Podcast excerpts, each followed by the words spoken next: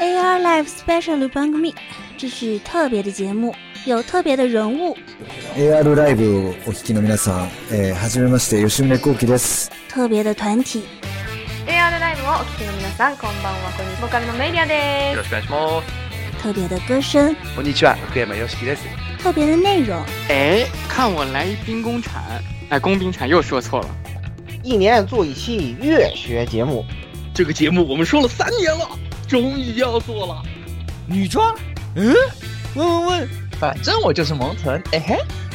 还有一本特别的笔记，又挖坑，你们不想想正？还有我特别的男主播啊！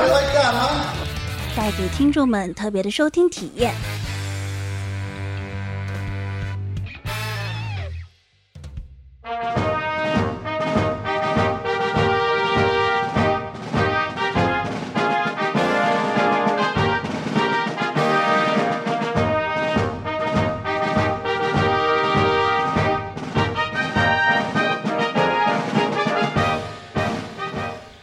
听众朋友们，大家好啊！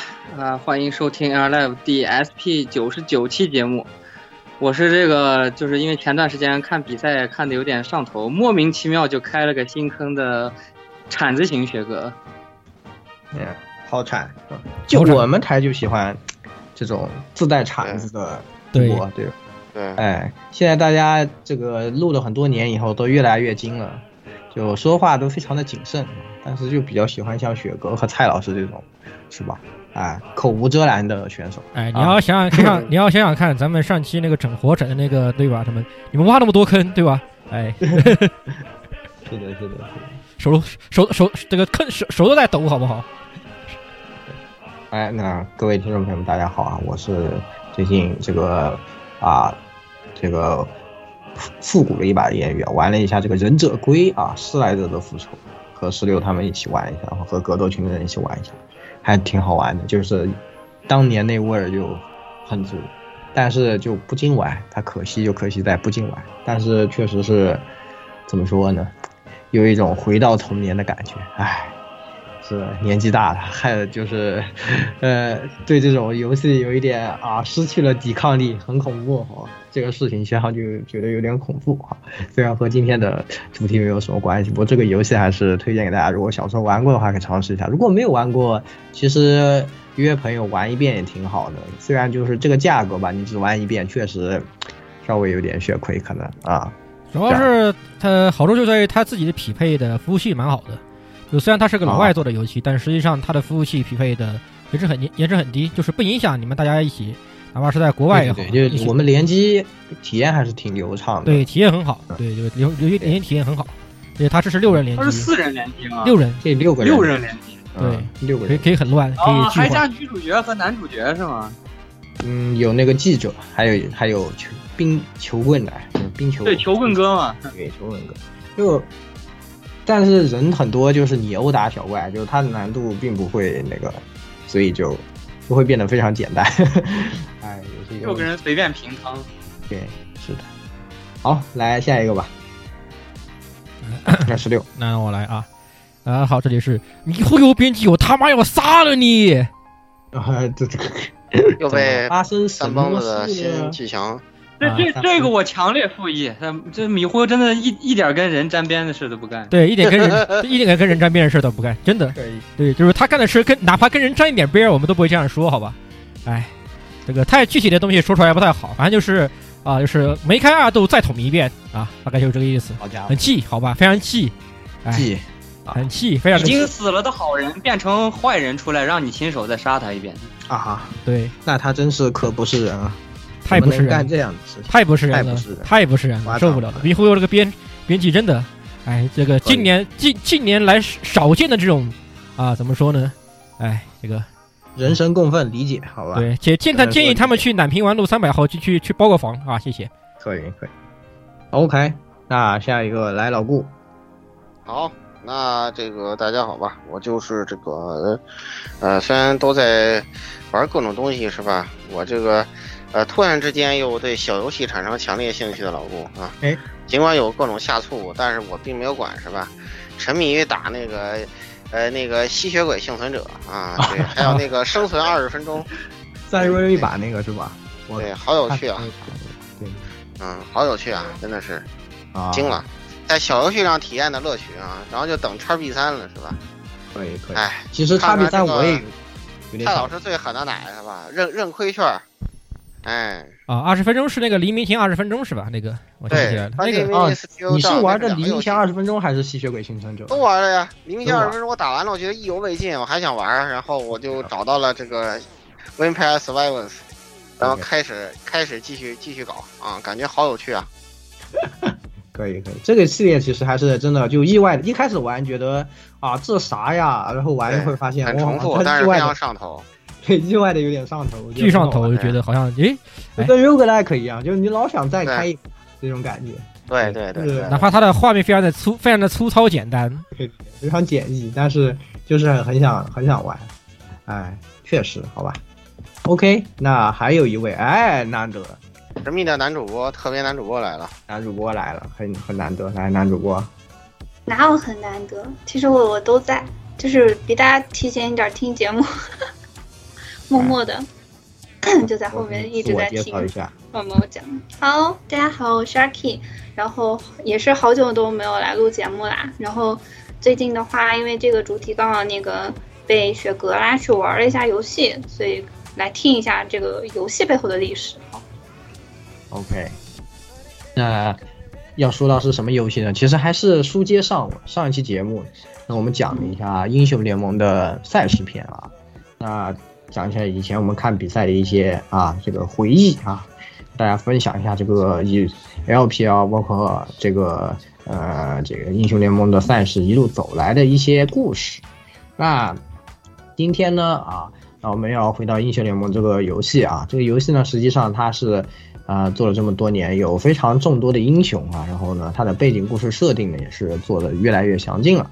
包括像去年的时候，我们也说过啊，这个双城之战拍的这个动画非常非常非常的好看啊，就是让我们非常的震惊，然后呢感叹啊这个团队拳头的这个团队的强大是吧？他们对这些的把握，所以现在呢他们的故事当然也是啊越做越详尽的同时，也是经历了很多次的改版，所以可能很多人对现在的英雄联盟故事啊，可能以前稍微知道一点啊，后来也发现哎他怎么不是这样？也是呃，可可能就算知道也不知道了，是吧？那不知道的人呢，可能本来也不知道。其实我们在座的啊，除了雪哥，大家都不知道。所以其实呢，这期节目我们几个说不上什么，搭不上什么话啊。但是呢，雪哥是呃很喜欢这个研究背后设定的，所以呢，他今天呢就会来大家讲一讲，给大家讲英雄联盟的。呃，一部分故事啊，那这一部分的故事呢，就是在其中的一个呃，可以说是最著名的城邦啊，德玛西亚啊发生的啊这样的一些故事。然后呢，啊，这个啊，其中呢，如果可能我们我们之后说的话会比较少啊，大家就今天就是听雪哥讲故事，对吧？来，对，听雪哥讲故事，来，讲故事时间，对，对，就。咋说？就是我玩游戏呢，就打举个例子嘛。我玩魔兽世界是那个最想做的成就是博学者，就是所以就是我就是一个这种类型的玩家，所以玩英雄联盟也玩了很多年，然后就会比较关注它后面这个故事，特别是现在官方也出了这个英雄联盟宇宙这个官网，大家就是如果闲下来有时间的话，可以去里面看一下背景故事，现在还是搞得不错的。然后书归正传，嗯，就是这期我们第一期这个英雄联盟的背景故事，讲的是德玛西亚的故事。德玛西亚大家都很熟，就算不知道这个城邦，只要玩过游戏，特别是早些年英雄联盟刚开，其实可能要到 S 二那个时候吧，呃，就是玩过的人的话就会特别有印象，因为当时盖伦这个英雄就是直接大家都喊德玛西亚，因为他那个。按就是他的 E，你使用他那个转转转，对吧？他就会大喊德玛西亚，对吧？尤其是他从草丛里面草丛里面跳出来一个 Q，对，当时他从草丛里面跳出来。大家对德玛西亚这四个字的印象就是，你正在那里好好的打兵，突然有一个大汉冲出来砍了你一刀，然后就开始转转转喊德玛西亚，然后过了一会儿一套连招把你秒。对。就是真的是这样的，就是所以当年的朋友们可能玩的比较早的一些人啊，就对德玛西亚这几个字是可以说是相当的，啊，相当的有感情吧。嗯，对，被打出来的感情，很多很多人来对很多人来说就是被打出来的感情可还行。那啥嘛，早早期大家就直接把那个盖伦俗称为德玛了嘛，因为叫德玛西亚之力嘛。但是虽然盖伦是这个城邦最有代表性的英雄。但是盖伦在今天的故事里出场的会比较晚。要说这个德玛西亚的历史，先要追溯到这个城邦的起源。很多这个了稍微了解了一下那个英雄联盟背景故事，都知道就是符文大陆这个星球的来源。目前官方改的是就是不详，就是虽然附近的所有恒星、所有星系啊都是柱星龙王奥瑞利安索尔一口痰吐出来的。呃，但是这但是就是呃，符文之地这个星球，龙王自己也不知道它是怎么来的，所以目前就比较神奇。嗯，但是德玛西亚的历史呢，追溯不到星球诞生那么远，要追溯到人类已经诞生过很久，已经开发出魔法之后的事情，就是特别重要的一个大事件，叫符文之战。符文之战是特别惨烈的一个战争，就就是呃，有有一种宝物叫世界符文。大概相当于那个符文之地这个星球上的无限宝石，可以理解为这种东西，这是这个世界的魔法之源，然后有毁天灭地的能力，然后这个东西是什么呢？就是咱们在那个呃选完英雄以后点的那些符文，奥秘啊、启迪啊，啊说主宰啊，就是这这些这些符文就是世界符文，然后呃之前大家在看双城之战的时候，就是为什么大头大发明家。黑莫丁格为什么那么讨厌魔法？有人在追溯，就是他回忆里的那些魔法毁天灭地的场景，很有可能因为约德尔人漫长的寿命，他是见证过符文之战的，是非常惨烈的魔法战争，所以他作为皮尔托沃夫的创始人，特别痛恨魔法。然后呢，就是符文之战的中期，呃，有一帮人被称为黑魔法师。什么是黑魔法师呢？就是操纵魔法。攻击人类同胞，然后获得一些统治权啊，还是一些那种压迫的权利，就是因为他们会用魔法，所以要当人上人。大概这种带恶人这种类型的团体，就会四处欺压不会魔法的人类。然后呢，就是有一批被黑魔法师迫害的非常严重的难民，一路从瓦洛兰大陆的东边往西边逃。然后逃到的逃到了一个树林之内，这片树林就是整个都是灰白色的样子，在背景故事里面描述了这片树林，呃，也没有呃树上也没有叶子，全部都是灰白色的枝干，就是好像已经变成化石了。但是追兵一路紧追不舍，追着他们就到这片树林内，然后黑魔法师呢就想把他们干掉，因为他们就是不服这个压迫，不受他们的剥削。但是这群黑魔法师就突然发现，在这片树林里面，他们什么魔法都使不出来了，全部刚放出来无效，刚放出来消失。然后难民呢，这个时候回过神来了，哦，你们这个他妈用不了是吧？兄弟们，给我上！然后上去就把这帮那个追杀他们的黑魔法师给干掉了。然后他们就慢慢的也有那么几波追兵都来过，都在这片树林里面魔法失效。然后这帮难民就发现。这片树林，这些树，这些已经变成石头的树，可能是有禁绝魔法、消除魔法的能力的。在这里，他们可以免受魔法的危害，所以他们就定居在这个地方。这个最原始的这个聚居部落是德玛西亚的祖先。然后呢，视角放到那个大陆的另一头，在在海的尽头有一座高山，叫巨神峰。就是玩游戏的大家也知道，就是有一个呃有有一个服务器也叫巨神峰，呃这个巨神峰是那个呃瓦洛兰大陆和舒瑞玛大陆呃都边远的海上的一一个一座，也可以说是那个陆地，也可以说是岛屿上面的一座山，是整个符文大陆上的最高峰。然后这座山是谁留下的？是巨神族留下的。就是游戏里面目前只有一个巨神，就是那个众星之子索拉卡，就是大家俗称的星妈奶妈，那个他是巨神族的，大家可以理解为天外文明神族。然后那个他们是通过巨神峰，呃，那个创造了一个信仰，巨神峰周围的部落信仰巨神族。然后在这个部落里面呢，有一个传说，如果谁能够登顶到巨神峰峰顶，就可以接受众神的注视。然后有一位那个呃星空之上的神，就会把自己的神力赋予他，让他拥有神力来保护他们部落，成为神的代行者。然后在巨神峰脚下的拉库尔人部族呢，出了一位女战士，叫米西拉。符文战争的时候呢。大家其实要搞懂一点，虽然他们住在巨神峰脚下，但是其实神一般不太管他们。巨神有自己的目的，这个目的是什么？我们以后可以再讲。嗯，就是神一般不太管他们，但是他们呢自己也没有特别很强大的武力，所以在符文之战里面，其实巨神峰脚下的拉库尔部族他们是弱势群体，也经常遭遇这些魔法师的侵袭。然后这个女战士米西拉呢，她就想我要登顶巨神峰，然后我要变成天神，我就可以用神力来保护我的族人了。就是也是一个比较伟大的想保护自己族人的这么一个出发点。然后她开始登山的时候呢，她就已经怀孕了，怀了一对双胞胎，就是也是非常坚强，这样一个孕妇，孕妇去爬山，对，就是大家可以理解为一个那个。怀了双胞胎，都开始显怀的孕妇去爬珠峰，大概就是这么个感觉。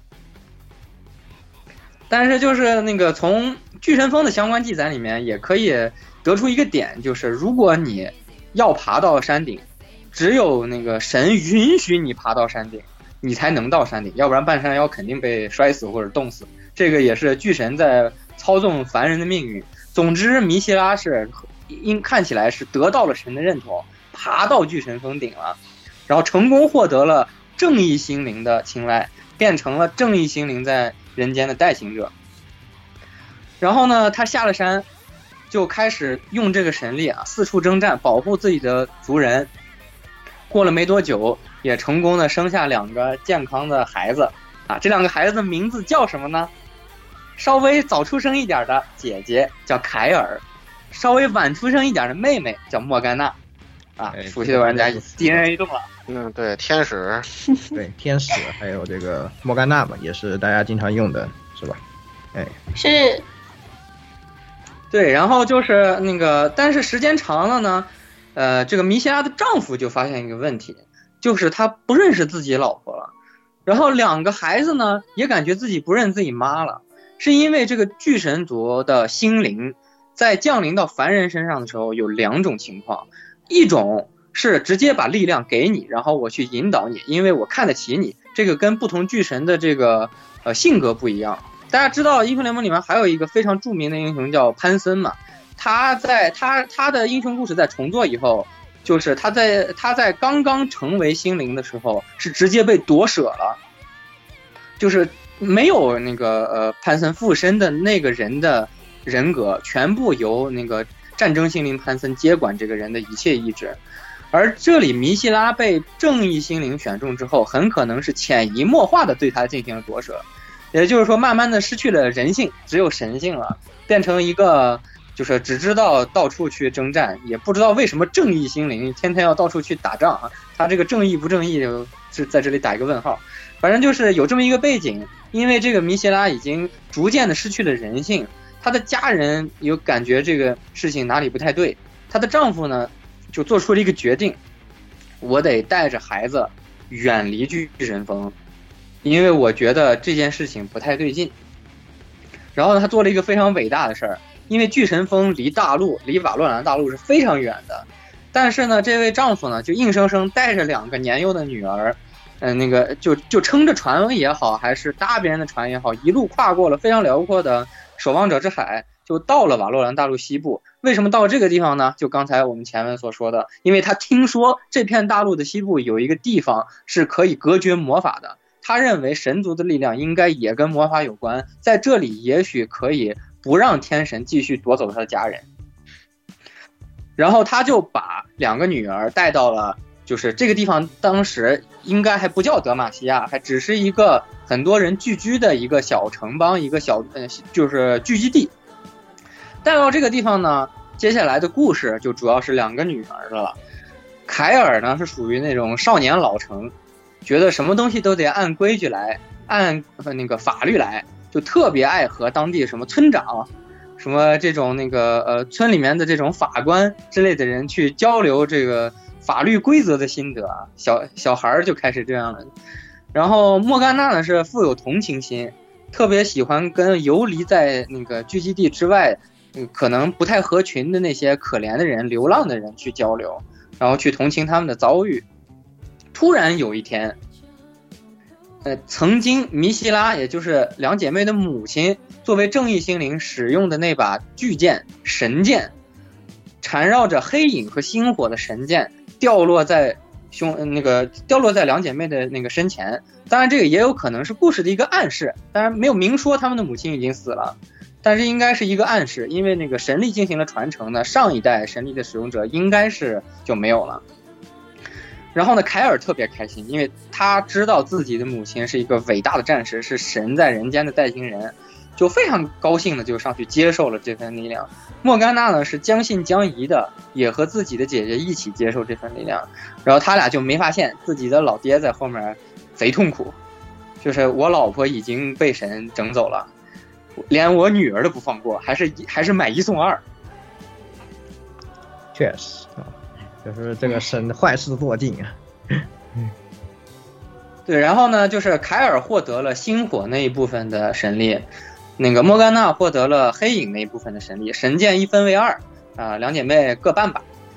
然后呢，就是两呃两姐妹呢身后就生出了羽翼，就是这就属于在那个嗯，当然这本来英雄联盟就是一个高模的世界观了，但即使是在高模的世界观里面，这种神迹也足够附近的居民把他们当神崇拜了，也确实如此。他俩就变成了这个地方的守护神。他们认为这个背生羽翼的两姐妹手持神剑啊，一光一暗，就是众星的使者。他们是天界的意志，那个他们降临在这里是保佑我们。然后两姐妹呢也开始觉得，嗯，既然自己有这个力量，就要发挥，就要去那个履行这个责任啊。蜘蛛侠名言是吧？力量越大，责任越大。然后凯尔呢，就是四处征战。然后莫甘娜呢，一帮一边帮助穷人，一边去识破那个来犯者的诡计。就这么过了很长时间，两姐妹已经变成了当地人的信仰。但是这个时候呢，两姐妹随着慢慢长大，她们的这个为人处事的方式啊，可能是为神处事的方式，变得特别的不一样。凯尔呢，慢慢变得有点像他的母亲，而且变得更为激进，觉得一切事情都应该照章办事，所有的都应该按照法律来。如果不按法律来，杀无赦。也培养了一大批狂热的追随者，就像宗教审判团一样，那个凡是凯尔做下的裁决，他们都会铁血的去执行。莫甘娜呢，身边也追随了一大批，就是从各各处各地被他收罗来的，要么是无家可归，要么是那个呃，就是反正处于各种各样的困难境地的人，被莫甘娜收罗起来，做了他的追随者。然后呢？呃，那个有一次，在一个嗯法庭的裁判上，裁判庭给出了犯人死刑的判决。莫甘娜认为这个判的太重，觉得这个人罪不至死，还有改过自新的可能。然后凯尔拗不过莫甘娜，同意了免除他的死刑。之后呢，凯尔的狂热的追随者之一就觉得不行，莫甘娜在干扰我们这个伟大的这个呃凯尔的这个判断，就是他。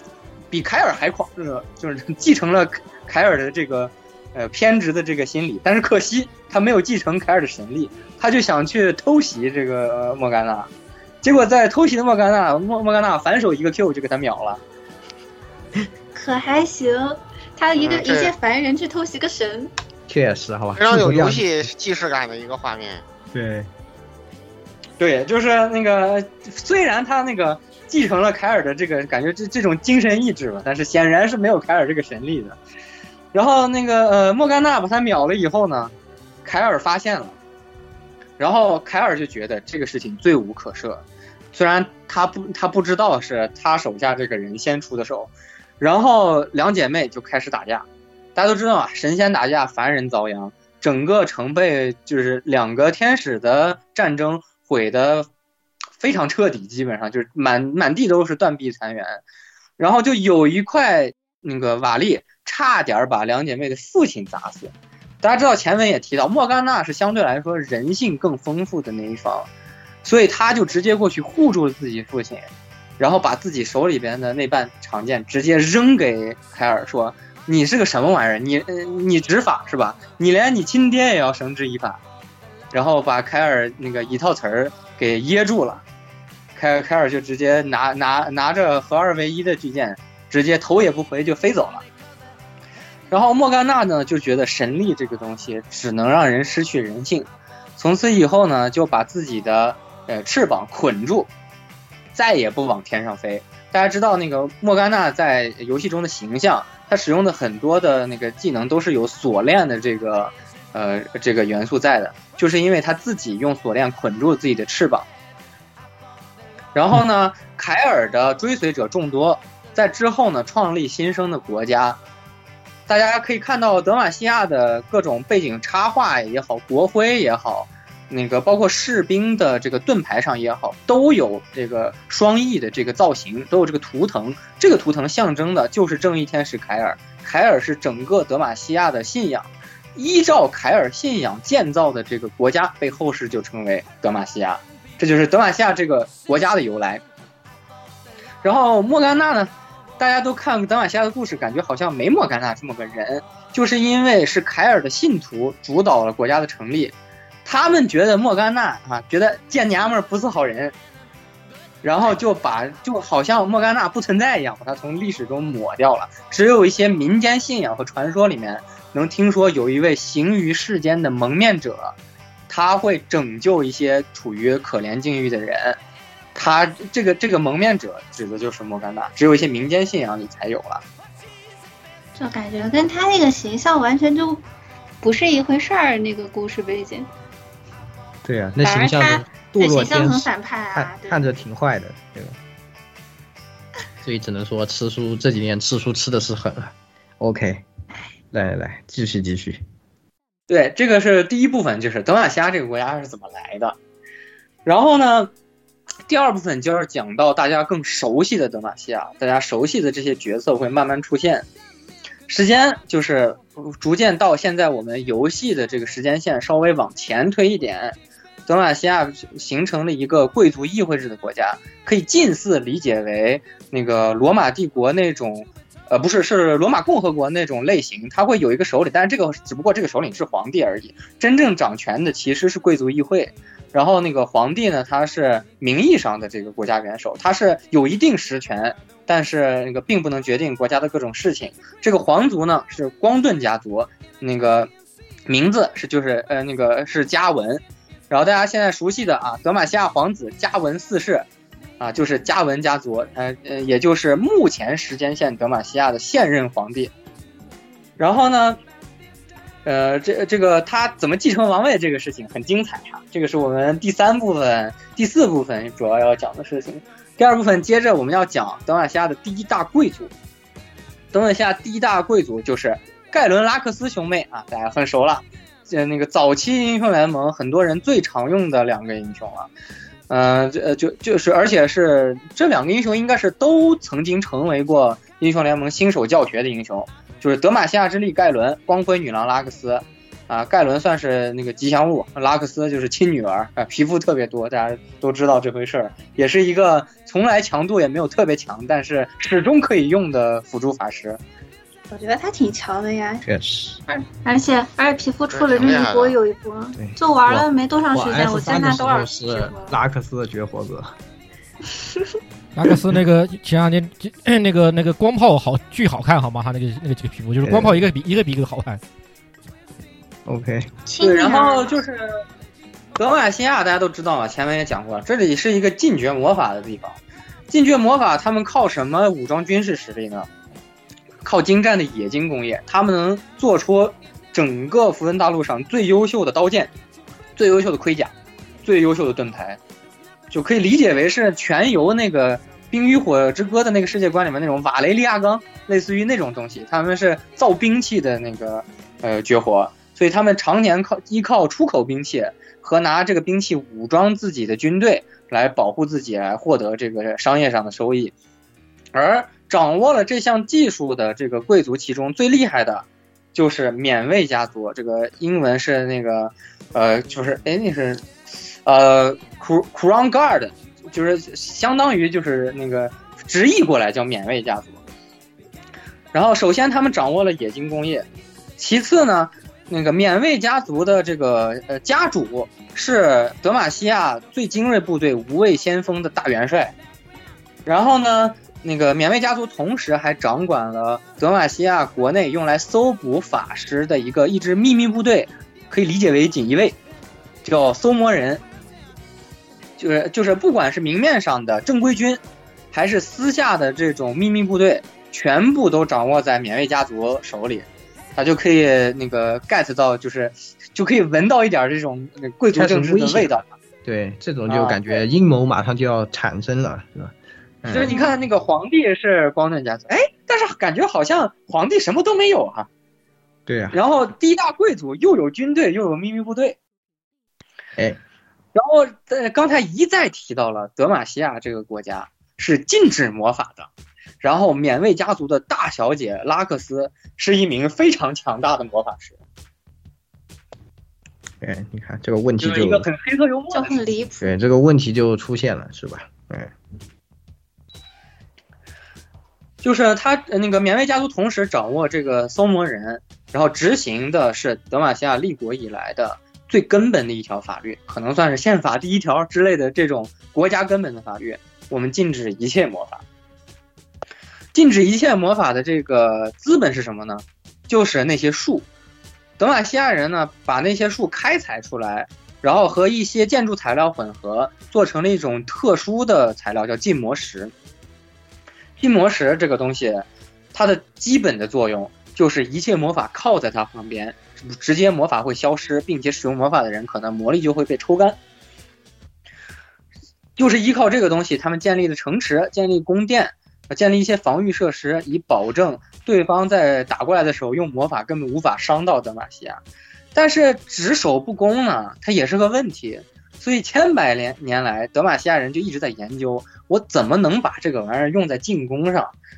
一直在研究，一直在精进，直到出现了一位名叫杜朗的雕刻师石匠，他想到了一个好办法，把禁魔石作为可以移动的一个东西，把它做成了一一尊巨大的雕像，然后等打仗的时候，我先把雕像推上来顶在最前面，对面的人也不知道雕像是干嘛的嘛，以为你就端上了一个鼓舞士气的一个图腾，就开始拿魔法轰。拿魔法轰好，你们的所有魔法都被这个禁魔式雕像吸完了，然后我们就开始用物理手段打了。刚才说了，德玛西亚生产整个大陆上最好的冷兵器，既然魔法你武你对我没用，那个我在武器装备上远远比你强，所以我这场仗一定能打赢。德玛西亚打仗就是这么一个逻辑，但是时间长了呢，这这这个禁魔石像就发生了一点微妙的变化。什么微妙变变化呢？它吸收的魔法太多了，这也是后面会揭示的一个秘密。禁魔石并不是消除魔法，而是吸取魔法。在这个禁魔石像里面的魔法越积越多，魔力成吨的魔力越来越多，越来越多，然后就量变产生了质变。这个雕像产生了灵魂，它活过来了。然后这个这个灵魂名字叫什么呢？名字叫加里奥。对，那个小品加里奥。好吧。嗯就是咚出来的那个，对，呃，加里奥跟以前设定好像，我记得好像也是不一样的，我记得好像是。对，但对这个在重做以前，加里奥的那个设定是，呃，不知道在哪里被波比拉到德玛西亚的一个雕像，因为被波比的精神所感动，活过来，并且效忠德玛西亚，其实挺没有道理的。就听起来就一点一点都不一一点都不魔法，也一点都不科学，对吧？这东西就非常神，非常神学，只能说。像突然又科学了，是吗？OK，那继续。然后呢，那个加里奥活过来以后呢，它可以自动感应魔法，就是类似于只要在前线受到了魔法的侵扰，加里奥会被魔法唤醒，然后大家大家就会看到加里奥的二啊，那个英雄登场，登场，嗯嗯。啊，然后摔下来，吸走所有的魔法，一脚把对面所有人全踩死，也就也就没有军队啥事儿了。就是这大家都知道嘛，加里奥是可以打辅助的嘛。什么是最好的辅助？只要我把对面五个人都秒了，我就可以保护我家输出了。很有道理，好吧。然后德玛西亚军队中呢，还有很多厉害人物。大家玩游戏的也知道，德玛西亚这个阵营是，呃，其实是很丰富的。就那个刚才提到的波比，啊，就是波比也有一个很有意思的故事，一会儿可以那个，呃，有人跟大家分享一下。然后还有呃剑姬菲奥娜，她呢也是一个贵族，是是自己家族没落了以后，凭着自己的战功把家族复兴的，也是一个挺励志的人。然后还有这个大鸟奎因德玛西亚之翼，当然他是那种王牌侦察兵，他的故事和主线的关系也不是特别大。然后那个军中还有个特别牛逼的人，一会儿也会提到，就是德邦总管赵信，啊，是被那个呃皇子他爹加文三世从那个呃从战场上捡回来的一个孤儿，但是很厉害，然后就成为了国王的心腹。然后呢，还有民间也有很多很厉害的人，圣乔游侠卢西安啊，大家大家会觉得，嗯，这个人的故事跟德玛西亚有半毛钱关系吗？是，确实没有半毛钱关系，但是他确实出身于德玛西亚，他在那个英雄联盟宇宙上的标记也是这个人的出身是德玛西亚。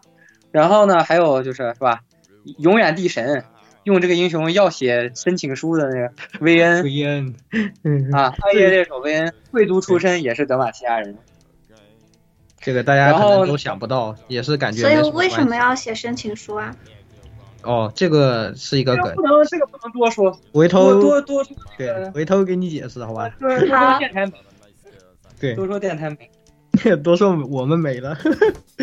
哦，可以。好。然后呢，那个还有大家很熟悉的老牌辅助，虽然现在登场率比较低了，但是早期是登场率在职业赛场登场率也很高的这个琴瑟仙女唢呐。啊，就是那个说话全凭乐器，说自己本身是个哑巴的魔法天才。为什么大家觉得他好像跟德玛西亚没什么关系？很简单嘛，他是个民间法师嘛，他在德玛西亚活不下去。确实。然后就哎，谁来分享一下波比的那个故事？啊，呃，那你一并讲了吧，就你就接着一并讲了吧。就大家那个，如果玩过早期的版本的话，会知道波比的那个最早的那个名字不叫圣锤之翼，波比最早的那个名字叫钢铁大使。对对对，什么钢铁外交什么，嗯，是吧？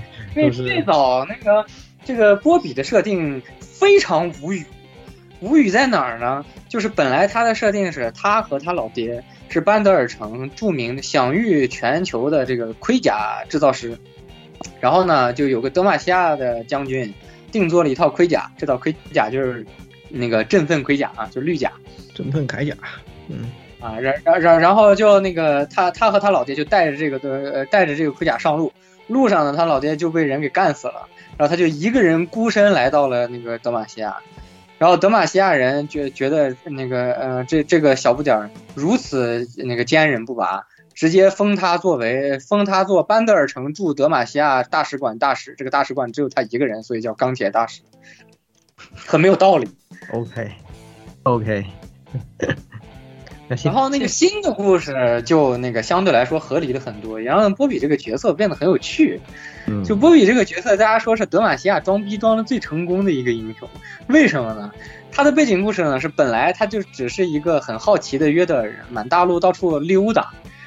然后，然后就有一天溜达到这个德玛西亚附近，就看到德玛西亚这有一支军队啊，每天令行禁止，训练有素，啊，什么不拿群众一针一线，就是类似的这种特别有纪律的，就觉得哇，这好帅，这这就是这是我那个心目中的英雄啊，这人就应该这么活着。然后，然后他就不由分说加入这支军队，也不知道他的身高是怎么加入这支军队的。Yes，人种不一样，好吧。就然后呢，这支军队的那个领导人呢，这个将军啊，是一个享誉盛名啊、远近闻名的大英雄，手拿一把这个非常重的巨锤啊，据称是无往不利，天下无敌。但是大家都知道啊，那个约德尔人寿命极其之长，动不动就活个三五千年啥的。你说让这个将军跟波比对着熬也不太现实。所以过了这么几十年之后呢，将军垂垂老矣了。就变成了那个白发老人，风烛残年，在临死前呢，就把波比叫到了自己的病榻前，就跟他说，呃呃，那个说小波呀，是吧？但是可能也未必这么叫，就是那个哥，我手里这把锤子，是吧？天下无敌，无坚不摧，然后就是只有绝世英雄才能用它，我现在把它托付给你。大家听这个意思啊，其实比较直接嘛。虽然是也是一个委婉的这个说法，但是这个意思就是啊，我啊，本将军绝世英雄，但是现在老了要死了。我觉得你你也是这块料，你也是绝世英雄。我这个神器我以后就托付给你了，你拿着它继续发扬光大。其实是这个意思。但是波比呢，嗯，这孩子心眼实。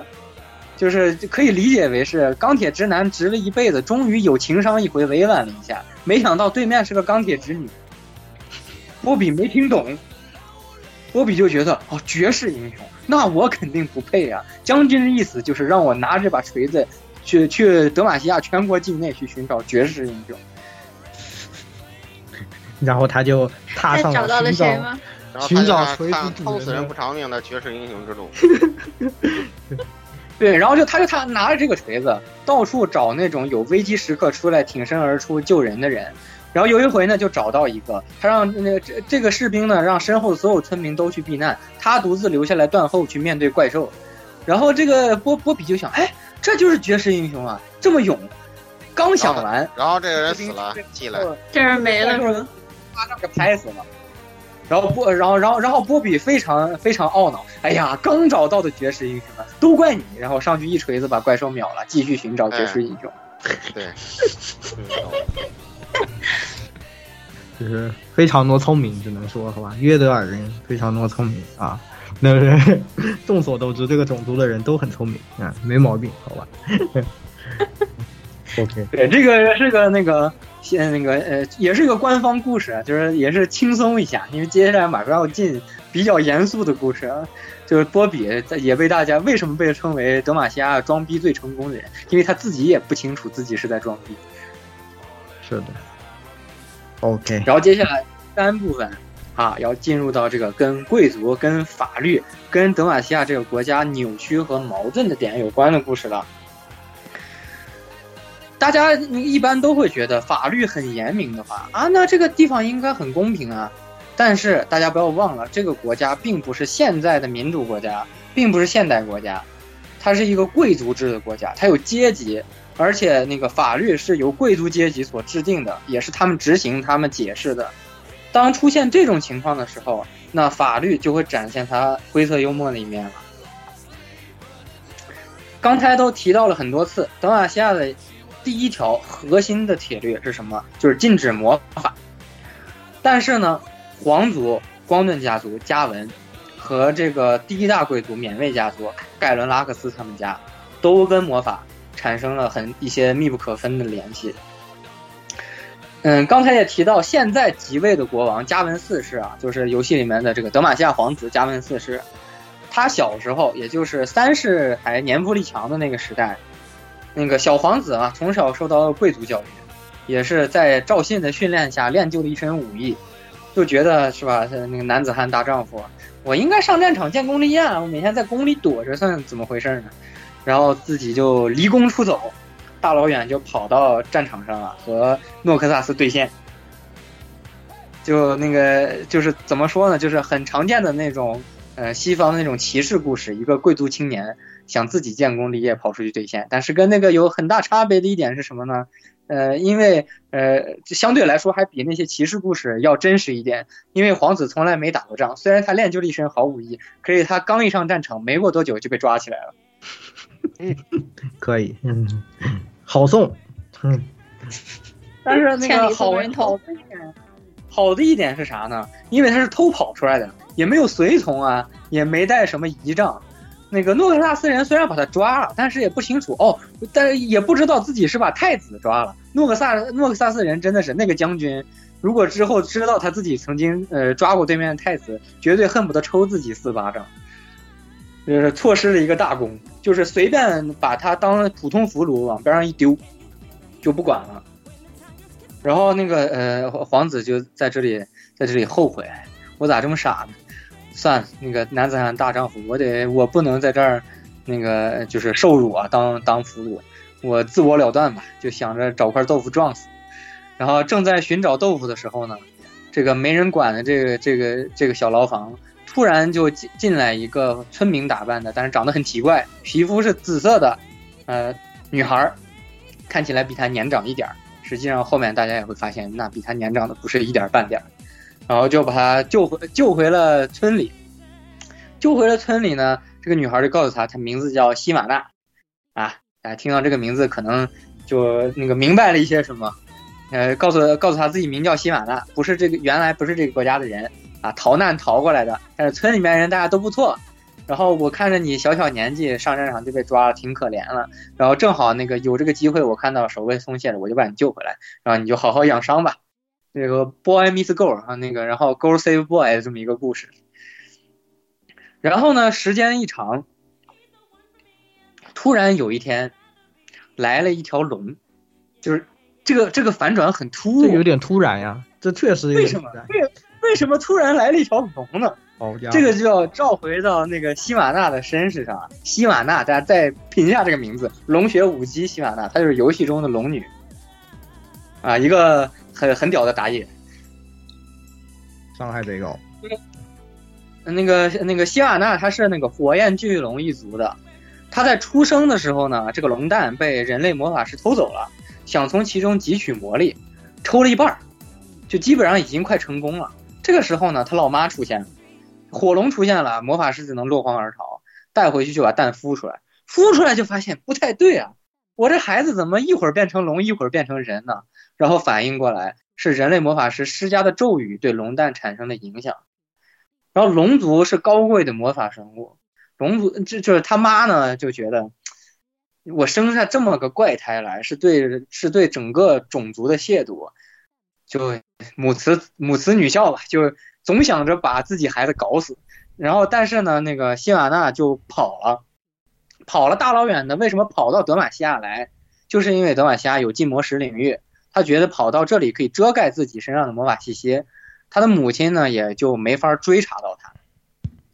但是呢，由于他跑到战线上去把皇子救了出来，一段时间内远离了那个德玛西亚的国境线，所以他的气息就又被他母亲感知到了。所以没过多久，皇子的伤刚养好，啊，那个希瓦娜的母亲就追了过来，追了过来就要继续对自己女儿采取这个母慈女孝的这些手段。但是呢，刚才也说了，虽然说那个不会打仗，但是那个呃，就是加文斯是吧？对，武功还是盖世的嘛。你跟我单挑，我可能打不过你，但是这边不是还有条龙的吗？就一人一龙大战那条比较大的火龙啊，最后两个人成功的就把那个其中一个人的母亲干掉了啊，可喜可贺，可喜。好一个母慈女孝啊，真是好一个母慈，真的是 可以。然后辛瓦娜就呃，那个辛瓦娜就觉得完了，我这已经暴露了我是条龙的这个这这个这个事实了。然后那个这个时候呢，他霸总剧情就来了。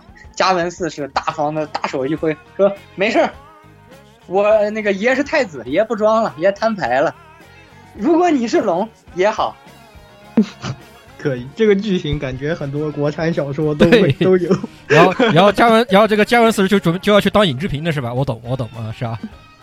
对，龙骑士来的。然后那个，我想起那个电影来了。”对，然后就跟那个跟希瓦娜说啊，你加入本太子爷的亲卫队，建功立业，国家会承认你的。实际上就是本太子爷罩着你，没有人可以对你指手画脚，就是这么一个意思。意思霸道总裁嘛，就是卫队也给你承包了。然后这个是皇族啊，跟这个呃魔法的关系，俗称加文家的龙女仆。可以，好，还行。好故事。然后接下来呢，就到了第一大贵族缅卫家族。刚才已经提过很多次了。虽然缅卫家族掌握了搜魔人负责搜捕国境内一切的法师，但是缅卫家族的大小姐拉克斯，她本身就是一个拥有极强魔法天赋的人。这个魔法天赋这个事情，嗯，他就跟那啥一样，就跟那个三毛头上那三根毛一样。小时候可能看不太出来，大家都秃，越长大越明显。就是越来越压不住，可以。然后，然后那个拉克斯呢，自己呢，由于他贵族出身，他也觉得那个自己这个，呃，不太对。这个国家明明禁止魔法，我是这个国家给该给大家做表率的人，但我会魔法，这个问题就很怪。自己每天就陷入一种自我否定，但是同时还怕别人发现。然后在交代拉克斯背景故事的故那个文章和漫画里面，就会交代到他曾经上课的时候，无意间跟同学之间爆发了一点小矛盾，差一点点魔法就出来，然后他当时就直接那个逃课了。差点被学校开除，也不知道什么学校这么大胆啊，敢开除贵族大小姐。但是反正故事是那么说的。然后他就去开始去寻找各种方法。一开始呢，家族给他找人，说是我要不让你那个喝下禁魔石调配的药剂，会万分痛苦，但是可以废掉你的魔法。但是但是他觉得呢，时间一长，他他他就觉得自己的这个魔法天赋也并不一定全全是坏事。他就去寻找各种控制魔法的方法。我怎么觉得他是拿了那个艾莎的剧本呢？啊，有有有一有一点，只不过她不是女王，她只是贵族小姐。然后呢，其中呢是那个有有两个点是对他启发最大的。一个点呢是他触碰到了加里奥，他是当下那个德玛西亚全国唯一一个可以和加里奥沟通的人。原因是因为他体内有极强的魔法，而加里奥作为国家的那个守护神，并没觉得他应该被抹杀，给他提高了一点自信。但是光提高自信不行，他还是控制不住自己的魔法。帮他控制住魔法的人是一个囚犯。大家都那个刚才讲过了，大家都知道了，那个免卫家族控制了搜魔人，自然也控制了关押法师的牢狱。然后呢，他会他就觉得那。呃，那个既然，那个我也是个法师，我控制不住自己的魔法，那我就应该向曾经的这些法师去寻求帮助。也不知道哪来这种自信啊，人家都被你关到牢里，人家凭什么帮你是吧？就是反正也不知道哪来这种自信，他就跑到搜魔人监狱里面去找，然后呢，就找到了一个愿意跟他沟通，并且经验十分丰富的法师。这个法师的名字叫塞拉斯。哎，坏起来了，嗯坏起来了。啊，坏起来，马上就要坏起来了。找了一个不该找的人。对，塞拉斯是个什么人呢？塞拉斯本来是一个穷苦出身，有魔法天赋啊，这在德玛西亚基本上就是判死刑的事儿。但是呢，他的魔法天赋有一点好，就是他可以识别出眼前这个人体内有没有魔法，甚至可以判别魔法的性质。就是因为他的这个天赋，他被梭魔人吸吸收进了内部，作为一个。嗯，怎么说？作为一个人肉仪器去检测他们去搜捕的人到底是不是法师，就是别错抓了普通人。但是呢，有一次，在那个呃，搜魔人带着塞拉斯去企图抓捕一家的法师的时候，他们发现这家的法师只是一个特别小的小姑娘，然后塞拉斯就不忍心对这个小姑娘下手，但是小姑娘的魔法爆发，杀掉了在场除塞拉斯以外的所有人。包括他的那些同事和小姑娘的家人，然后之后塞拉斯就被搜魔人抓了回去，因为他是搜魔人的叛徒，同时你还是个法师，数罪并罚，直接就关到了最深处的地牢里。但是呢，因为大小姐嘛，有特权嘛，就可就就破例，他就可以见到塞拉斯。塞拉斯呢就觉得，哎，贵族大小姐，我是那个目前还不知道那什么，但是他目前只是觉得我可以让他给我带点解闷儿的东西。什么解闷儿的东西呢？你带点儿，你给我带点跟禁魔石有关的书吧，我教你怎么控制魔法。刚才那个讲加里奥的时候啊，大家已经听到了禁魔石的这个根源，它的本质并不是抹除魔法，而是吸收魔法。这一点在当时的国内基本上没几个人知道，但是在看了那么多书以后，塞拉斯知道了。他悟了，他知道了这个事情带来一个什么问题呢？带来一个问题就是之后要提到的，那个拉克斯跟塞拉斯频繁的见面，啊，甚至啊，就是可能萌生了点超越友谊的那点，那那那种小火花。这个事情呢，就被拉克斯的父母，也就是盖伦的父母发现了。这个贵族那个老爷夫人当然是大发雷霆。为什么呢？不光是因为两个人身份的悬殊。还因为拉克斯是内定的下一任德玛西亚王后，也就是他其实在贵族之间是早就是默认的，她一定会被嫁给加文四世。就如果一个马上将来一定会成为王后的人和囚犯发生了什么桃色新闻的话，那对贵族来说是一个丢脸、丢天下之大脸的事儿。所以马上老爷夫人就禁止了他和塞拉斯的来往，并且不知道为什么就决定马上要处死塞拉斯。但在这里呢，听起来呢还很像是一个啊，就是贵族家庭还要扼杀这种跨越阶级的这种情感什么的。但是听到后面才会发现，其实未必这么简单。嗯，在那个马上要行刑的当天，就刽子手马上就要那个对塞拉斯行刑了啊！塞拉斯的两只手都由禁魔石构成的那个手铐和锁链捆绑着啊！大家注意一点啊，这里是重点。然后就在马上要行刑的时候呢，出现了一个不该出现的人，拉克斯跑出来了，直接那个护在塞拉斯身前，然后就挡着刽子手不让他行刑，然后就是那种特别傻白甜的这种发言啊，一边哭一边跟塞拉斯说对不起啊，都是我害了你啊，就是让真的看这一段的时候就对，嗯，虽然说你是一个很强的法师，按理来说你应该是个智力型英雄啊，但是我对你的智力抱有深深的抱歉。抱歉，然后那个，然后他在那说对不起呢，然后就听到塞拉斯在他耳边悄悄的说了一句：“是我对不起。”嗯嗯，My little light，哎呀，这个就咋是吧？刚才也说了，可能产生了某些超越友谊的小火花，就这个时候应该算是实锤了。然后就是说说那个塞塞拉斯低声说了一句：“是我对不起。”然后呢，出现了一个特别大的变故。在场所有人面前，强光一闪，他就发现禁魔石的锁链断了。然后那个塞拉斯的身旁具有魔法的光辉，然后所有人都愣了：被禁魔石绑住的人怎么可以施法呢？知识就是力量。看了那么多禁魔石相关的书以后，塞拉斯终于搞懂了，禁魔石并不是消除魔法，而是吸收魔法，甚至还可以转化利用魔法，就像加里奥一样。他终于搞懂了寂寞石的运转规律，然后就在拉克斯来到他周围碰到他的一瞬间，他用那个锁链吸干了当时那个拉克斯身上所有的魔力，然后挣脱了锁呃挣脱锁链，并用手上的寂寞石锁链作为武器开始施法，把在场所有的法师的那个囚徒的镣铐全部打开，然后让他们可以自由施法。大家知道，如果他们如果法师一旦没了禁魔石的限制，那在德玛西亚，法师肯定是站在那个同一战线的。当场就有一些混混入人群的法师，觉得革命的时刻到了，也加入这个人群。一瞬间，虽然可能说从组织架构上来说，他们可能是群乌合之众，但是大家不要忘了，这是一群会魔法的乌合之众。一时间还是把当场的这些贵族卫队打得节节败退的。甚至把那个呃，就是国王的卫队也打败了，压着那个皇子，那个进了皇宫。他们打算把老国王抓出来清算。但是呢，就是就在塞拉斯和他的叛军压着皇子进入国王的寝宫，看到加文看到加文三世的时候，所有人都愣了。为什么呢？因为他们看到那个国王身边的卫兵和加文三世本人都已经在寝宫里死了。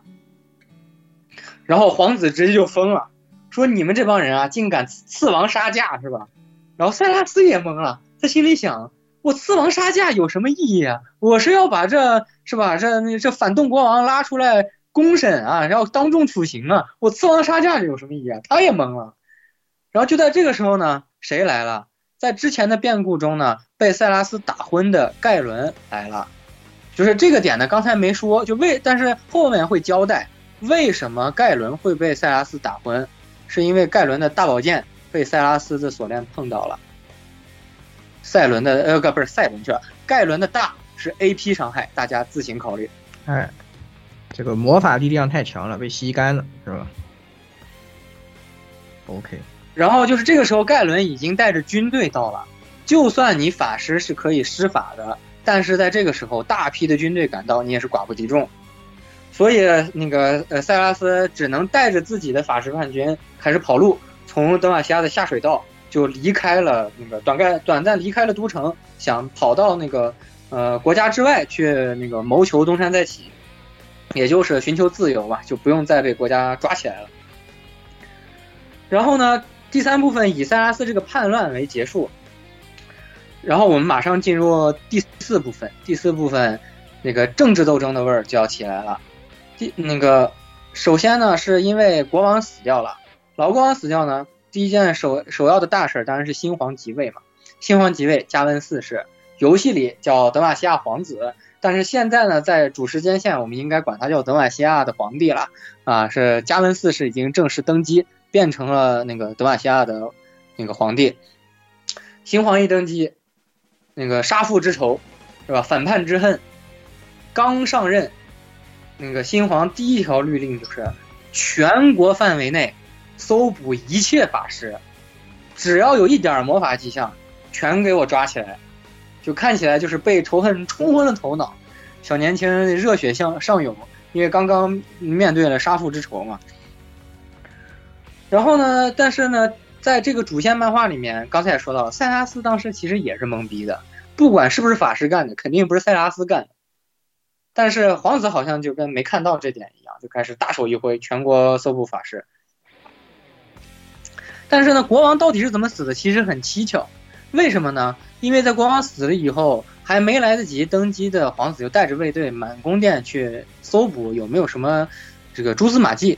没找到蛛丝马迹，反而发现了一个非常怪的点，就是他的老师，他平时是叫叔父的德邦总管赵信，老皇帝加文三世的第一心腹，宫殿里找不着他人。这个事情非常奇怪，因为赵信平时是寸步不离守卫在那个皇帝寝宫门口的，绝对不会离开，让老皇帝离开自己的守卫范围内。但是就在这么一个敏感的时候，有人叛乱的时候，为什么赵信不在？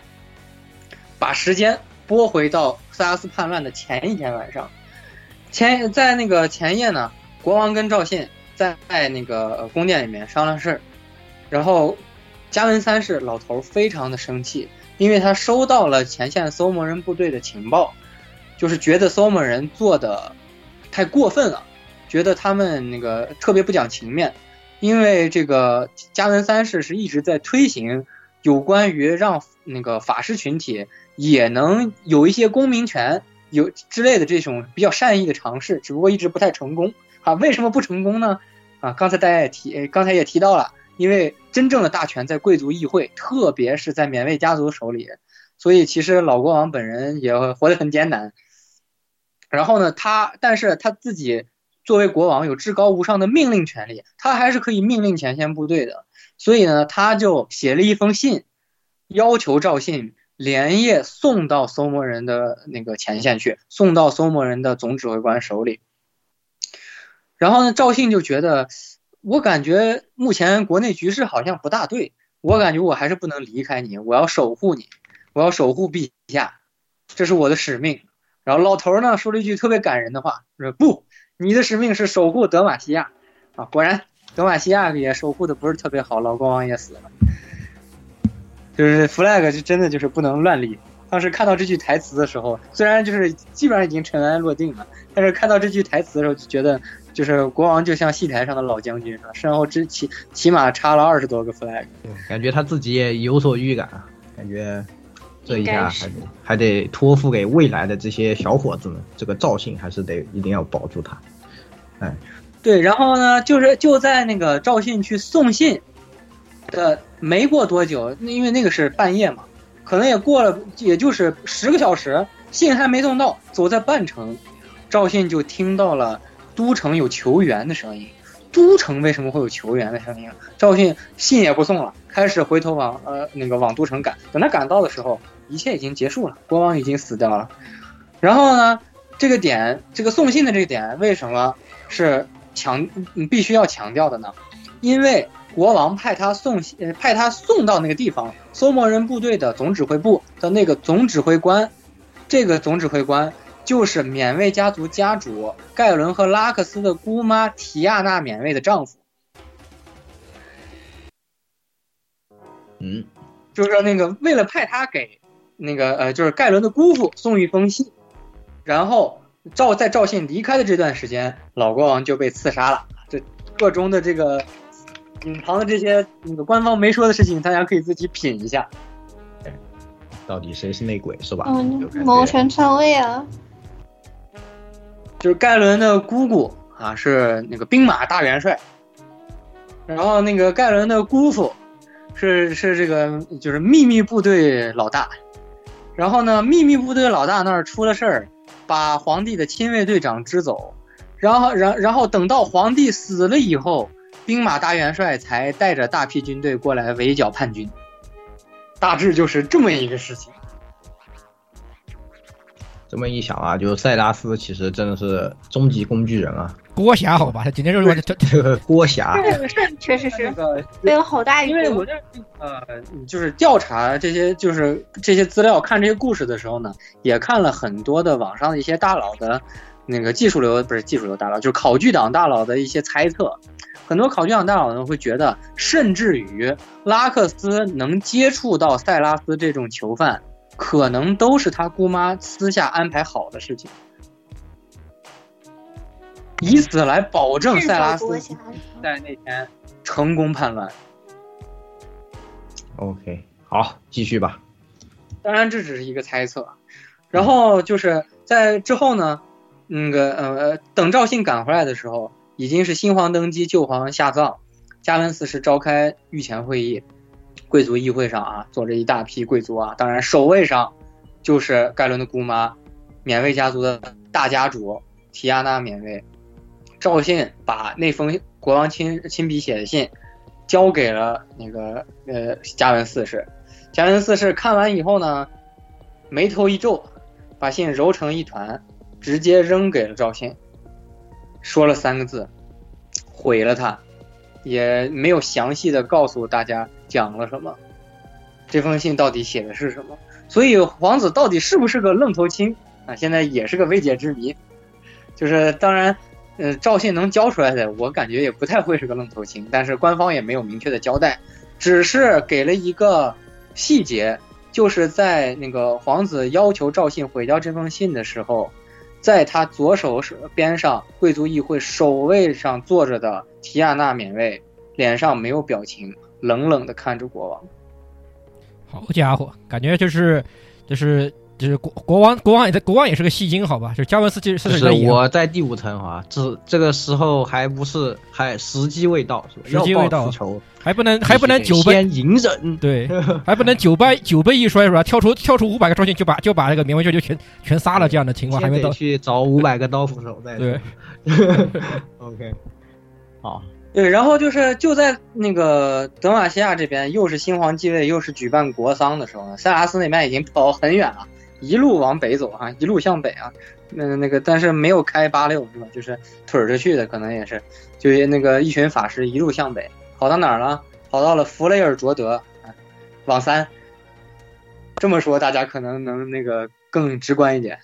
然后那个极地大乱斗那个地图所所所在的那个那个地区，千年冰原，在这个地方有有那个有什么人呢？有寒冰血脉，天生的魔法强者。拥有特别强的那个真冰魔法，这个呢之后有机会可以再讲，因为弗雷尔卓的故事也是非常长、非常复杂的。大家只要知道他找到了一个部落首领，先和他们打了一架，然后彼此发现，哎，你小子好像是个人物啊，然后就坐下来开始谈事儿。跟他打了一架的这个部族叫凛冬之爪，凛冬之爪的战母，也就是部族的首领，叫色庄尼，北地之怒，也就是游戏里面的猪妹。T 的意志，好吧，再次显啊，对 T 的意志，就就是那个呃，就色庄尼是个铁腕型的领导人，他是特别有进攻性的，典型的可能我们认识中的那种草原民族蛮族，类似于古代的蛮族那种类型的一个领导人，他是非常有侵略性，他认为就应该掠夺，就是就是跟那种怎么说就是。也可以拿那个《冰与火之歌》里面作为那个嗯对比，那个强取胜于苦耕，大概是那种信条。当然了，弗雷尔卓德那种万年冻土也种不出什么玩意儿来，他们也只能抢。然后那个塞拉斯干了一件什么事儿呢？他给瑟庄尼绘声绘色的讲，我的老家啊就在那个屯儿，我们那个屯儿里吃不尽的粮食，数不完的牛羊。但是我跟我老家的那帮人有仇，我看你也挺是个人物的，你也觉得我是个人物，那咱俩就跟我杀回老家去，杀进宫中夺了鸟位。然后那个呃，然后色庄尼他们这批人在苦寒之地待这么长时间，肯定是已经苦的不能再苦了，每天每个月都挣扎在饿死的边缘。然后就一听啊，还有这么好的事儿，还有这么好的地方，啊，还有往地下种种子能种出粮食来的地儿，你不是蒙我的吧？听完了相当高兴，然后就浩浩荡荡的率领着凛冬之之爪部族的大军，随着塞拉斯南下。然后到了最新的故事，那个我相信有些那个听众也是玩家嘛，会看每赛季开始的那个那个 CG 宣传片。去年 S 十一的时候呢，在世界赛前出了 S 十一的那个宣传片，那个宣传片里面关于德玛西亚的故事，就是啊，带路党塞拉斯终于带着他的侵略军是吧？就是呃，猪妹这边走啊，嗯，就是。呃，那个，那个就是弗雷尔卓德太君这边联动好吧？中野联动啊，对对，搞了一波中野联动，然后然后呃就攻攻进了德玛西亚，而且在 CG 里看出他们甚至可能已经打进皇城内了，打进城邦内了，不是在外部边缘地区，不是在村落地区了。啊，然后呢，这个时候的，我还记得什么那个啥，盖伦被他被被他一链子甩飞了嘛？好像是，我记得是，就盖伦贼菜，对，盖伦贼菜，好吧。就是你上单，你上单盖伦怎么可能打得过这个中单塞拉斯啊？滚！然后就直接被单刷哈。顺便顺顺便还把你大偷了。对，还把你大偷了，就很气。不过这个 CG 其实真的做的就蛮好的，嗯。对，这个时候的拉克斯已经那个接受了自己的法师身份，而且呃使用魔法更纯熟了。他在帮助一批法师难民。逃离全国大搜捕的国家，大家注意啊，那就是虽然他是忠于国家的，但是他也同情法师，嗯，但是他忠于国家，就是一个比较矛盾的人设。他送走一批法师难民，在那批难民里面有一个手艺非常好的法师，送给了他一那个一支法杖，就是我们现在看到他在游戏中使用的那支法杖，很精良。然后在 CG 中我们就可以看到啊，他对着塞拉斯的大军开了个大。对终极闪光，马斯塔斯巴克。对，然后但是呢，意义也不大，是吧？因为那个对面又是真冰魔法，又是塞拉斯用尽魔十个。然后那个正当大家啊万策进了，感觉要等死了，说这怎么打得过呀？然后这个时候啊，英雄登场，英雄登场，嗯嗯，是吧？然后那个一个大家之前可能对加里奥没什么这个大小的这个概念，因为在游戏中嘛，大家的模型大小其实差不了太多，高也就高一点，大家只是觉得加里奥比较高比较壮而已。但是他那个 CG 里面告诉你，他和整个城墙一样大，就是我奈何我军有高达呀！那是奈何，真的是奈何我军有高达，直接英雄就是那真是英雄登场，我靠！那那真的是一端端死一片，对。一个地魔石高达直接就落下来了。根据之前故事里面塞拉斯的那个锁链，可以可以那个短暂吸收瑟庄尼手下兵役的真兵魔法来看的话，我估计这仗他们还是打不赢。嗯，侵略军应该是打不赢的。就是如果加里奥参战，那确实，那那个那个那个 C 真的很震撼，好吧？就是这个故事就告诉你们，到底是谁在 C，对不对？对，到底谁在 C？就是为什么不搬加里奥？啊，又要这个问题要问对面了。你选，对吧？你你以为你选个塞拉斯就 counter 是吧？但是还是要问你一句，为什么不办加里奥？为什么不办加里奥？没有毛病，是这个道理啊，确实哈。对，然后呢，就是目前德玛西亚的这个主线故事，这个城邦主线故事就进行到这里为止。只是加里奥神兵天降啊，英雄登场，到底战争最后是个什么结果？然后。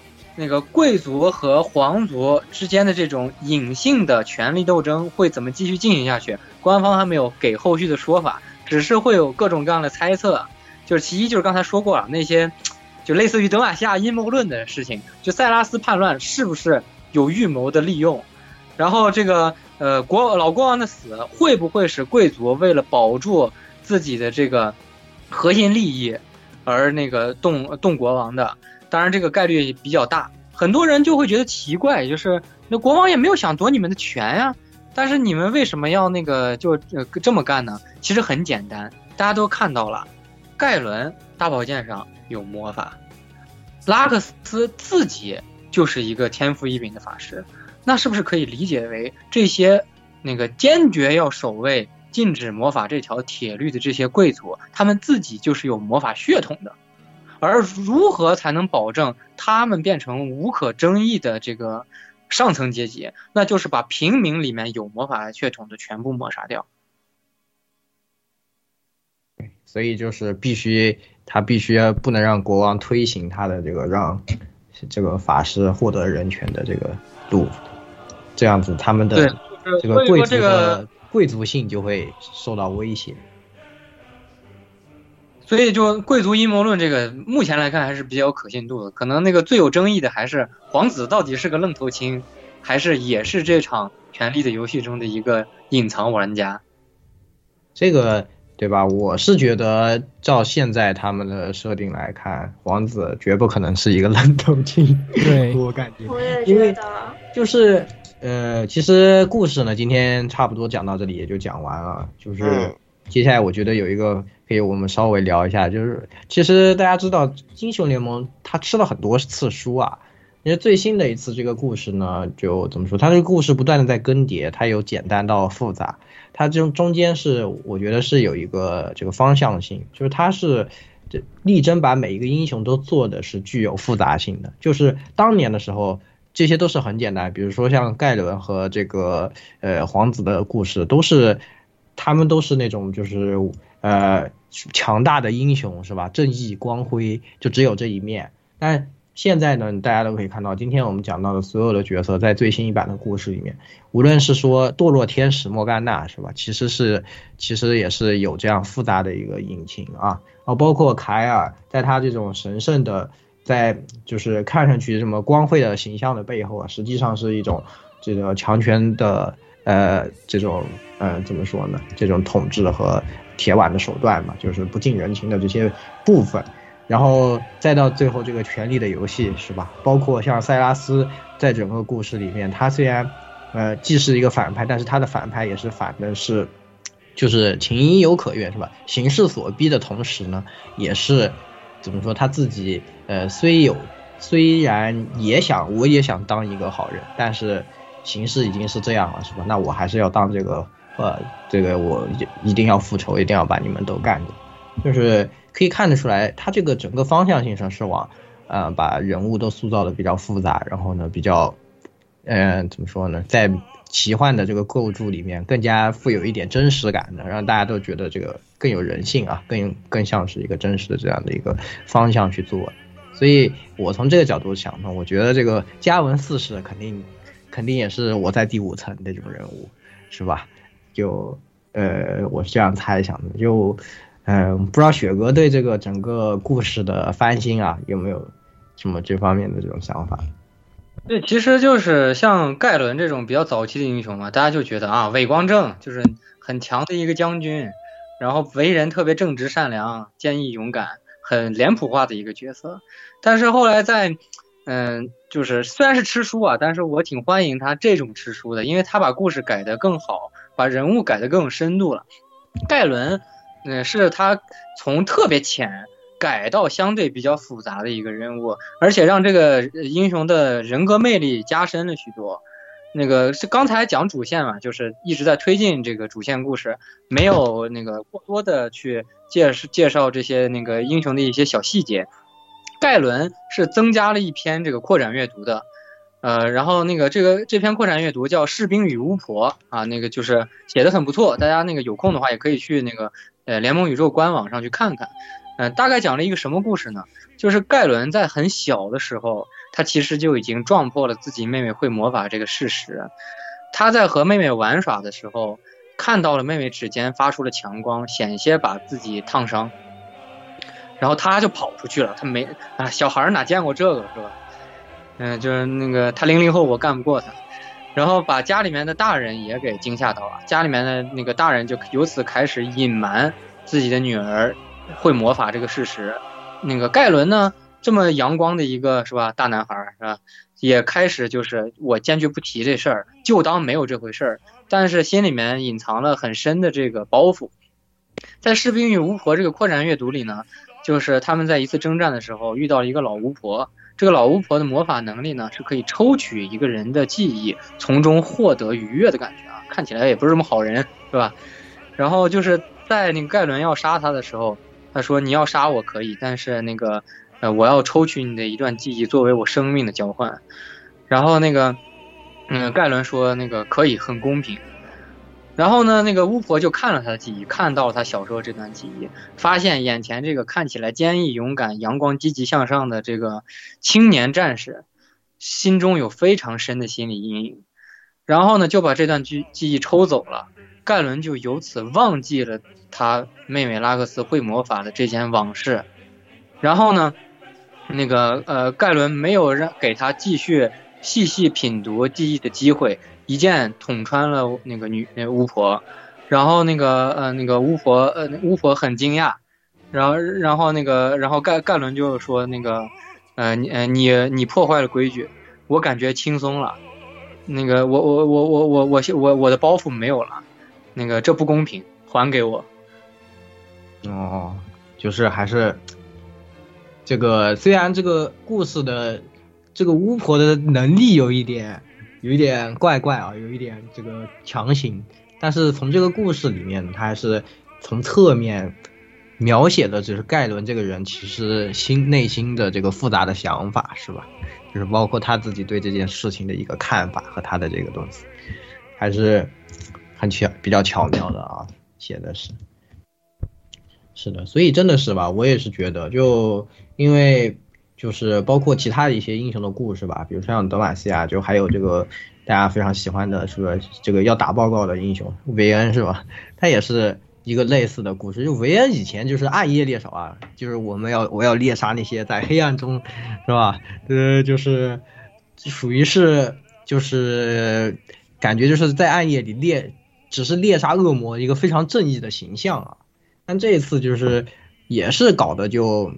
把他做的很复杂化，就他这个角色也是现在变成原本是德玛西亚的一个大小姐嘛，然后就是家里面也非常的殷实，然后家境非常好。结果有一天这个回家的时候呢，就看到父母被这个恶魔杀死了的，就目睹目击到了这一幕啊。然后从此以后呢，他就特别的恨这个恶魔，就一定要去把他，他就想杀光所有恶魔啊，就不什么大小姐、什么钱这些都没有用，那我要去想办法。去获得这个技能啊，这怎么办呢？这些人都没有人会啊，就是他想去请人教他，或者是雇人去杀。一开始就是大家都不不愿意跟他干，就觉得哎呀，我们这个都是禁魔石的地方，怎么可能有恶魔呢？你不要搞笑的啦。然后就没有人理他嘛，他就想没办法，那我只能自己去学习，是吧？然后他打听多方打听以后啊，终于打听到在北地啊是有这样的，就是呃有这样的会可以。猎杀恶魔的人，然后去找找找，哦，找了以后呢，就在那边找到一个这个呃女的这个猎魔人啊，然后就就是当在他当着他的面猎杀了一一头非常强大的怪兽，后来就说一定要我要跟你学，我就要跟你学啊，就是呃不管，然后那这个猎魔人肯定觉得啊，那我我我不收你的呀，就是为什么要收？你一看就什么也不会是吧？什么也那个。呃，也活不下去，他是不想收徒，但是呢，他发现这个维恩啊，就是死缠死缠烂打嘛，就是意志是非常的坚定，我一定要成为这个猎魔人啊。然后就在他就说提维恩就提出啊，我要挑战你，如果我打赢你了，你就收我为徒啊。他自己也知道这是一场无谋的战斗，不可能打赢。但是呃，对方呢也是就反正就跟他打吧，就是属于那种。哎，那就打，反正打不过你再来挑战，然后就一直在这种过程中，实际上就变成对他一种训练啊，就是因为他感觉这个维恩的意志非常的坚强。完了一段，就是经过了一个漫长的这个时光啊，他也是维恩终于是，其实把自己变成一个强大的猎魔人了。然后就说，他就和他说说，那我们两个就组一个队，我们俩肯定就是以我们两个的实力啊，那肯定可以猎杀更多的恶魔。然后我们先回去到我的家里啊，先。我先把我的仇报了，我们把这个潜藏在城里的恶魔给杀了，然后他们就哎回去杀这个恶魔，听上去都是非常好啊，然后就是两个人亦师亦友啊，然后这个感情呢是非常的，哎这个啊暧昧暧昧且这个深刻了啊，然后呢，但是这个事情就呃发生了一些变故啊，就是在他们回去猎杀这个恶魔的时候呢，就是这个呃遇到一个非常强大的恶魔，就维恩就。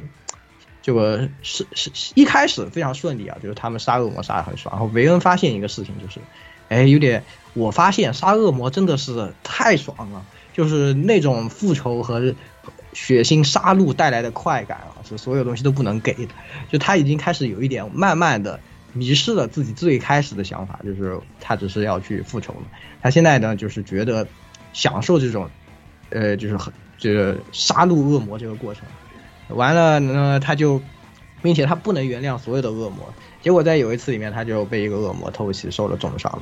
然后这个女猎魔人为了救他，这时候就突然跳出来啊，变身成一头狼，然后打败了那个恶魔。然后，呃，这时候才告诉韦恩真相啊，说其实他是他自己呢，为什么他懂这么多黑暗魔法？是因为他自己是一个萨满祭司，因为他也是会黑暗魔法，所以懂这个。他也是。呃，这个力量他平时也不用，但是，呃，就这个关键时候啊，没有办法。他话没说完呢，维恩就，维恩的一支银枪啊，就直接钉入了他的胸膛之中，这个就杀死了这位自己亦师亦友的猎魔人。原来呢，在这个他说出这个真相的一瞬间呢，维恩对他这种尊敬啊、敬仰和这个感情呢，就突然消失殆尽。就他。对他感到的只有是他也是一个恶魔，他就是我应该要杀死他，我想杀死他的这种欲望。然后在在那之后呢，维恩就呃继续踏上他无尽的杀戮的这个路。就是说，这故事大概就是这个样子。其实这个整个就感觉是他想，呃，在这种形象就本身维恩其实他做的事情吧，因为他是一个很正面，就他是猎杀所有的恶魔嘛，所以他要给他。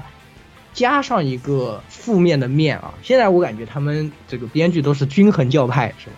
大家都是均衡教派的人，就这个人太好，我们要给他，我们就要给他搞一点那个方向的内容，对，这样呢，这个人物会看上去更立体、更复杂。就是维恩的小故事也是讲的，他在那个猎杀恶魔之中啊，他其实不是只要杀了就行了，他要他就是要玩弄和这个，就是怎么说，就是对恶魔特别狠这个样子的。嗯，有这样的一个形象，就是把他塑造成一个，嗯，有点狂狂偏执的那种愉快犯，但还好呢，他的目标只是恶魔，但这又使他获对这个愉快犯的这个过程呢获得一个正当性，但实际上已经是属于非常的疯狂的一个人，所以说就是一个比较典型的那个反英雄形象，对对对，反英雄的形象，所以就我感觉现在他们。基本上大的方向都是这个样子吧，让所以让英雄联盟宇宙整个故事呢也是变得非常的复杂，然后呃，这个怎么说呢？就是故事脉络也庞大，然后每个人物呢也更加立体，整个呢这个设定呢随着它越来越的完善啊，里面诞生的这些故事呢也是越来越具有吸引力了，所以。我觉得今天啊，我们听雪哥讲完这个德玛西亚的故事啊，还是啊，虽然就是听之前我们在座的都不怎么了解，但是听完了以后呢，也是觉得非常的津津有味啊，就是听得津津有味是吧？就确实很有意思。那这个系列呢，就反正雪哥说可能之后也会接着做，哎，这个我们之后看机会吧。如果有机会呢，哎，可能还会再给大家再做几期来讲一讲。是吧？说不定什么时候《封神之二》《封神之战二》这个来了以后，我们可以给大家搞，来说说说说祖安。对呀，说说祖安和那个对吧？因为那边那边的事情。P 城的位置。然后等网等等一下网飞第二季动画吧，哪一口？对对对，这个真的是非常期待，因为那个动画真的是去年我们也夸了很多啊，真的特别特别特别的惊艳，是吧？拍的太好了，真的是。方城之战真的就是在去年看啊，结论就是一个能打的都没有。但是你会惊奇的发现，把它放到今年看，还是一个还是一个能打的都没有。最强呀！是的，应该说看了这么多年动画，真的就没有什么几部是可以，我觉得可以和他对没有办法有一个能拿出来跟他比的啊。对，真的是哎，特别特别好。哪怕是放在现在的偏娱乐性的电影界里面，都没有什么能拍的有他有他这样的娱乐性的同时，又有那么好的一些怎么说呢？就是艺术性在里面的一个一个东西了。它是各方面都兼具的，这是最恐怖的一个。对，就是它不但有娱乐性，它有艺术性。你看它的镜头也好，台词设计也好，各方面的这种地方都做的超出很多的那个这个一般的 很多一般的电影都已经超出太多了，他赢得太多了。只能说一集换一首歌，全部都是大牌歌手。是呀，是啊。就英雄联盟这个 IP 啊，经历了这么多年的发酵啊，现在真的是，嗯，有很多有魅力的内容啊。无论是它的赛事，还是说它游戏本身，然后在它的游戏的背景、它的故事的这个宇英雄联盟宇宙的这些事情，都是一个非常非都有非常。不错的这个内容啊，所以如果大家可能没有玩过啊，或者没有看过呢，也可以去了解一下它的故事。现在呢，就是有这样的网站，就叫英雄联盟宇宙。那打开了以后呢，就每个人它有一些专题啊，就是会讲一些系列的故事或者一些小的这种章节，然后还有英雄每个英雄的介绍，然后每个英雄可能有一个介绍和一个短篇小说，有一些甚至有专门的漫画，然后也是有非常非常非常多的衍生内容啊。大家有兴趣呢，都可以去看一下。是除了除了唯一的问题是，现在呢，因为还在吃书吃到一半的阶段啊，就它也可能中间有一些内容没有统合的特别好，导致嗯，可能你会看到有一些矛盾啊，互相矛盾的内容啊，或者是就呃一些东西。但这个呢，我觉得随着时间的推移啊，可能再吃个，估计感觉再吃个一年吧，差不多，差不多 就就能吃回来了吧，就能全部吃完吧，希望吧。反正，嗯，感觉还是很可以期待的一个东西吧。然后，也是这个系列看学哥之后，如果有再有机会的话，我们再给大家来讲讲英雄联盟这个叫符文宇宙的是吧？符符文之地大陆上啊，这个其他的一些地方的一些故事吧。好吧，那今天这个节目差不多，哎，也给大家带来到这里了啊。对啊，各位听众朋友们。哎，我们在下期节目之中再见吧！下期节目再见，有没有？再见，拜拜，拜拜，拜拜。拜。刚好一 刚好一个半小时，一小时三十分钟，一小时三十分钟，时间差不多，时间差不多刚好。对，我看了一下，我靠，这个英雄联盟有好多漫画，还是还还是还是还是漫威出的，我操！欢迎各位收听本期节目，请各位听众老爷在评论区留下您宝贵的意见。大家可以通过荔枝 FM、蜻蜓 FM、网易云音乐、Podcast、新浪微博、SF 轻小说频道搜索并关注 AR Live 主播和各位小伙伴在官方 QQ 群幺零零六二八六二六恭候各位大驾光临。各位听众朋友们，咱们下期再见。